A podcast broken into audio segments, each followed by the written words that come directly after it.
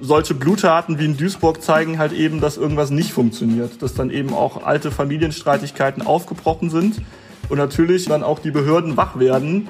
Das ist halt für die Mafia und für das Geschäft keine gute Sache. Deswegen ist es gut, wenn Frieden herrscht und wenn das alles im Hintergrund schön weitergehen kann.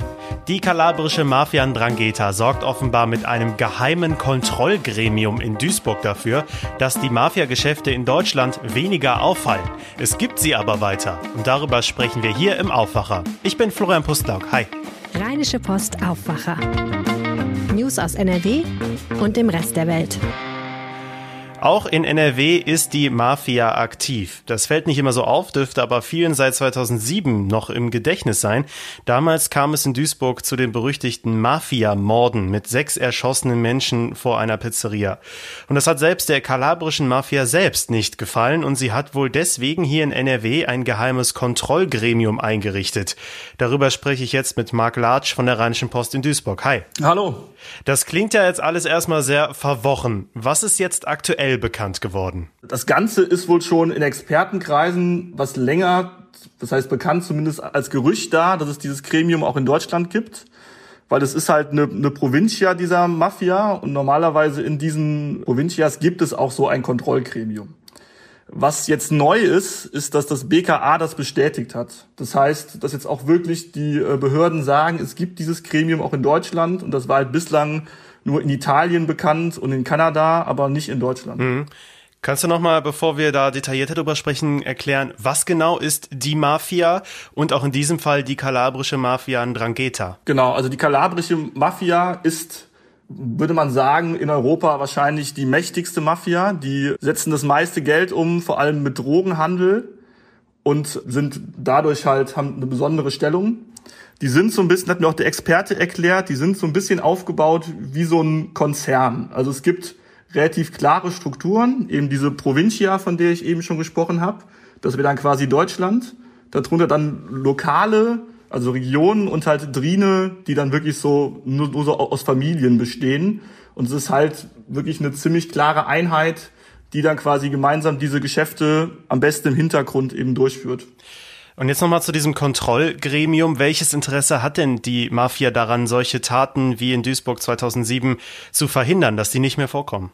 Die sind halt zunächst mal schlecht fürs Geschäft. Also das Ganze klappt halt eben auch deshalb, weil die Familien innerhalb der Mafia über so einen gewissen Ausgleich funktionieren, dass eben auch ein gewisser Frieden herrscht und eben solche Bluttaten wie in Duisburg zeigen halt eben, dass irgendwas nicht funktioniert, dass dann eben auch alte Familienstreitigkeiten aufgebrochen sind und natürlich in der Folge dessen dann auch die Behörden wach werden und dann eben nochmal deutlich genauer hinschauen und dann auch die Prozesse anfangen. Und das ist halt für die Mafia und für das Geschäft keine gute Sache. Deswegen ist es gut, wenn Frieden herrscht und wenn das alles im Hintergrund schön weitergehen kann. Mhm. Also das 2007 war so eine interne Mafia-Angelegenheit. Ist jetzt dieses Kontrollgremium tatsächlich der Grund, warum wir seitdem nicht mehr so wirklich von solchen Mafia-Straftaten in NRW mitbekommen haben? Also das kann man natürlich nur mutmaßen, weil man, dass das Kontrollgremium überhaupt existiert, wird ja erst jetzt bestätigt und es soll ja direkt nach den Mafiamorden auch entstanden sein. Daran sieht man ja schon, wie viel man darüber weiß, wie dieses Gremium wirklich arbeitet. Und äh, deswegen ist natürlich alles nur eine Vermutung. Aber natürlich, man kann sagen, seitdem ist nichts mehr passiert. Ob es jetzt an dem Gremium liegt oder nicht, kann man natürlich jetzt schwer von außen sagen. Aber zumindest hat es ja mal funktioniert. Also seitdem gab es jetzt keine Bluttat mehr, die irgendwie dieses Ausmaß angenommen hätte. Wie denken denn die deutschen Behörden über dieses Kontrollgremium? Das BKA hat es ja jetzt offiziell zugegeben, dass es das offenbar gibt. Sind die Behörden nicht eigentlich äh, und die Ermittler nicht auch eigentlich selber froh, dass die Mafia ihre eigenen Angelegenheiten selbst kontrolliert? Das würden die natürlich so selber nie sagen. Das ist natürlich auch jetzt ein bisschen müßig zu spekulieren, was die wirklich äh, darüber denken. Was sich festhalten lässt, ist, dass natürlich auch in den letzten Jahren deutlich mehr über libanesische Clans berichtet wurde weil die einfach auch mehr Aufmerksamkeit generieren, wenn dann irgendwelche Straßenschlachten wirklich passieren und die Leute das mitbekommen, dann ist natürlich auch der Druck größer für die Behörden, dem Ganzen nachzugehen. Wenn die italienische Mafia oder die kalabrische Mafia im Hintergrund arbeitet und man die Mafiosi dann nur als den jetzt mal ganz klischeemäßig netten Pizzabesitzer oder Eisverkäufer nebenan kennt, dann ist auch der Druck für die Behörden halt geringer, dem Ganzen nachzugehen und vielleicht kann man dann daraus auch sehen, dass es dann auch denen leichter fällt, wenn die Mafia eben ruhig ist im Hintergrund. Mhm. Wie aktiv sind denn diese sogenannten Mafia-Familienclans in Duisburg vor allem und natürlich auch im Rest von NRW? Also das kann man ja auch jetzt an dem aktuellen Prozess sehen, der jetzt vom Landgericht Duisburg läuft, aber nach Düsseldorf ausgelagert wurde. Da sieht man halt auch, dass in NRW wirklich ein Teil eines großen Drogennetzwerks existiert. Das ist halt zum einen in Duisburg, zum anderen aber auch im Kölner Raum und in Neuss. Und dann sieht man eben, dass die Strukturen schon vor Ort relativ etabliert sind.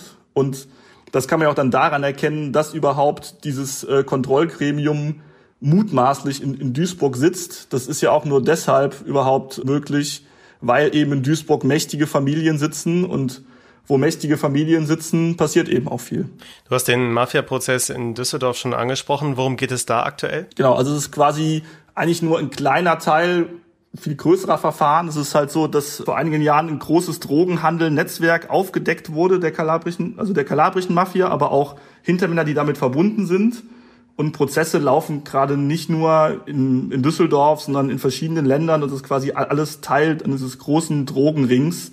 Es geht da um den Handel mit mehr als 600 Kilogramm Kokain und den Transport bis nach Europa, bis nach NRW. Und das ist halt einfach Teil eines großen Ganzen. Vielen Dank, Marc Latsch. Dankeschön. Kommen wir jetzt zum politisch mal wieder meist diskutiertesten Thema der Woche, der neuen Bundsländerkonferenz. Die ersten Lockerungen gelten ja auch in NRW bereits ab Montag. Darüber haben wir gestern schon hier im Aufwacher gesprochen.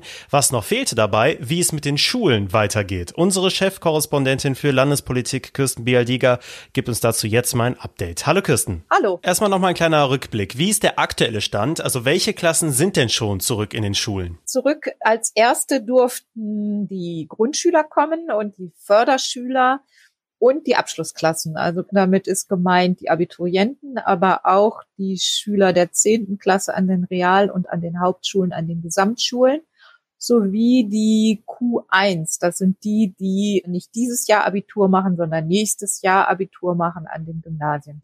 Und natürlich die entsprechenden Abschlussklassen an den Berufskollegs. Das ist ungefähr ein Drittel der Schülerschaft in Nordrhein-Westfalen. Okay, neue Beschlüsse gab es zu den Schulen am Mittwoch ja eben nicht. Wie soll es denn dann weitergehen mit den restlichen Schülerinnen und Schülern, die in der Mehrzahl sind? Also offiziell hat die Schulministerin dazu noch nichts gesagt. Ich habe Leuten hören aus Kreisen, die normalerweise sehr gut informiert sind und ich hoffe auch dieses Mal, dass die Rückkehr zu erwarten ist ab dem 15. März, dass also die übrigen Klassen, das sind dann im Wesentlichen Klassen fünf bis neun, sowie die Einführungsstufe an den Gymnasien, das ist die zehnte Klasse, dass die auch dann nach und nach zurückkommen sollen im Wechselmodell. Also feste Gruppen, die immer abwechselnd zu Hause und in der Schule unterrichtet werden. Bund und Länder haben sich auf einen Lockerungsplan in fünf Schritten verständigt am Mittwoch, gekoppelt ja an Inzidenzen, aber auch an Daten. Die nächsten möglichen Schritte soll es ab dem 8. März, also jetzt am Montag geben. Eine weitere Öffnung wird dann erst ab dem 22. März vorgesehen. Sofern es dazu kommt, würde mit dem 15. März für die Schulen ja nochmal ein neues Datum dazukommen. Wie passt das denn zusammen? Das hätte den Charme zum einen, dass jeder Schüler noch mal vor den Osterferien die Chance hätte, in die Schule zu kommen. Und äh, wenn man jetzt den 8. März nehmen würde, das wäre ja schon Montag, das wäre ziemlich knapp. Also das wäre ein sehr enger Zeitplan für die Schulen. Man muss sich vorstellen, dass das ja auch einiges nochmal an Umorganisation zur Folge hätte. Ein Wechselmodell bedeutet ja, die Kurse und Klassen werden geteilt und ein Teil wird dann im Distanzunterricht unterrichtet und die anderen in Präsenz in den Schulen. Bisher ist das häufig vor Ort so gelaufen, dass die Klassen geteilt wurden und auf zwei Räume verteilt wurden und der Lehrer dann hin und her gelaufen ist und beide Klassen quasi parallel unterrichtet hat. Das wird dann nicht mehr möglich sein, wenn so viele Schüler zurückkommen weil die Räumlichkeiten dafür nicht ausreichen. Aber es ist das Ziel, so verlautete aus diesen informierten Kreisen, dass jeder Schüler die Chance hat, nochmal Unterricht in Präsenz zu bekommen vor den Osterferien. Und die beginnen ja auch schon Ende März, am 29. Kann man neue Lockerungen angesichts der aktuellen Inzidenzwerte denn überhaupt vertreten? Ja, also das ist ja immer eine Abwägung. Wenn ich mir vorstelle, dass diese Schüler ja schon seit Mitte Dezember ausschließlich im Homeoffice sind und seit einigen Wochen nur vor ihren Laptops sitzen und Distanzunterricht haben. Selbst wer im Homeoffice arbeitet, der muss ja nicht permanent Dinge aufnehmen und lernen. Also dieses Lernen nur per Laptop. Ich glaube, das ist schon eine ziemliche Herausforderung, gerade auch für die jüngeren Kinder. Wir sprechen ja hier auch von zehnjährigen, elfjährigen Kindern. Und da ist es schon notwendig, dass die auch mal wieder eine Schule von innen sehen. Aber auf der anderen Seite stehen ja immer die Risiken und wir sind ja noch nicht so weit, dass alle Risikogruppen geimpft sind. Und auch in der Elternschaft gibt es Risikogruppen. Auch unter Schülern gibt es Schüler, die können sich natürlich ein Attest besorgen. Die Möglichkeit jetzt soll geschaffen werden, dass die Schüler einmal in der Woche getestet werden. Die Lehrer werden auch getestet, aber so ganz konkret ist das noch nicht, wie das genau laufen soll. Da muss noch einiges jetzt in den nächsten Tagen auch beschlossen werden und auf den Weg gebracht werden. Ja, apropos Tests, wie ist denn der aktuelle Stand bei den Testungen in den Schulen selbst? Im Moment ist es so, dass in den Schulen die Lehrer zweimal wöchentlich sich testen lassen können. Das läuft unterschiedlich. Manche haben Hausärzte, mit denen sie zusammenarbeiten, die dann in die Schule kommen und den Test abnehmen und auswerten. Andere wiederum bitten die Lehrer, sich selbst zu einem Hausarzt zu begeben. Das ist nicht so ganz einfach, weil viele Hausärzte ja nur vormittags äh, Sprechstunde haben. Wieder andere bitten die Lehrer in Testzentren zu gehen und sich da dann testen zu lassen. Das ist also ganz unterschiedlich im Moment. Und Schüler werden zurzeit noch nicht getestet. Und genau das soll sich jetzt eben ändern? Ja, das ist der Plan. Das ist das, was Bund und Länder vorgestern beschlossen haben dass nämlich dann jeder Schüler möglichst einmal pro Woche getestet werden kann. Und wann können wir damit rechnen, dass sich die Schulministerin Gebauer selbst zu den Schulen offiziell äußert? Das ist noch nicht ganz klar. Sie hat sich bisher noch zurückgehalten, denn sie wollte erstmal die Gespräche mit den Verbänden abwarten, also mit Elternverbänden, Lehrerverbänden, auch mit der Schülerschaft, um sich ein Bild zu verschaffen und möglichst alle auch mitzunehmen. Und wie genau der Plan dann aussieht, das wird man dann sehen. Also sie hat sich bisher dazu nur so weit geäußert, dass es ihr Ziel ist, das hat sie in einem Interview gesagt, Mitte März oder noch im März äh, die Schüler, die bisher noch nicht im Unterricht waren, auch zurückzuholen. Vielen Dank, Kirsten, für das Schulupdate. Gerne. Nach den Beschlüssen von Bund und Ländern wurde darüber am Donnerstag außerdem im NRW-Landtag debattiert. Der Lockerungsplan stieß dort auf geteilte Meinungen. Zustimmung gab es zum Beispiel von FDP und SPD, während die Grünen vor vorschnellen Öffnungsschritten noch warnten. Einen ausführlichen Artikel findet ihr auf rp-online.de. Den Link haben wir euch auch in die Shownotes gepackt. Und wir reden darüber auch in der neuen Folge unseres Ländersachen-Podcasts. Und jetzt die Nachrichten aus der Landeshauptstadt, wie immer von meinen Kollegen bei Antenne Düsseldorf. Hallo. Guten Morgen. Wir sprechen heute über die aktuelle Corona-Situation in den Düsseldorfer Altenheimen. Dann gibt es Düsseldorfer Reaktionen auf die Bund-Länder-Beschlüsse und dann sprechen wir noch über die U78 hier in Düsseldorf. Seit dem Impfstart ist die Zahl der Infizierten auch in den Düsseldorfer Altenheimen zurückgegangen. Das geht aus Zahlen des Landes hervor. Das Durchimpfen der Bewohner habe enorme Wirkung gezeigt, so Ministerpräsident Laschet. Tanja Marschall hat mehr Infos. Während im Dezember noch über 5200 Heimbewohner mit dem Coronavirus infiziert gewesen seien, seien es aktuell nur noch 468. Es werde nun nicht mehr lange dauern, bis alle Heimbewohner dank dieser Schutzmauer völlig ungefährdet seien, so Laschet weiter. Vom DRK in Düsseldorf heißt es, dass sich bis jetzt 70 Prozent der Bewohner in den eigenen Pflegeheimen hätten impfen lassen. Beim Personal seien es 60 Prozent.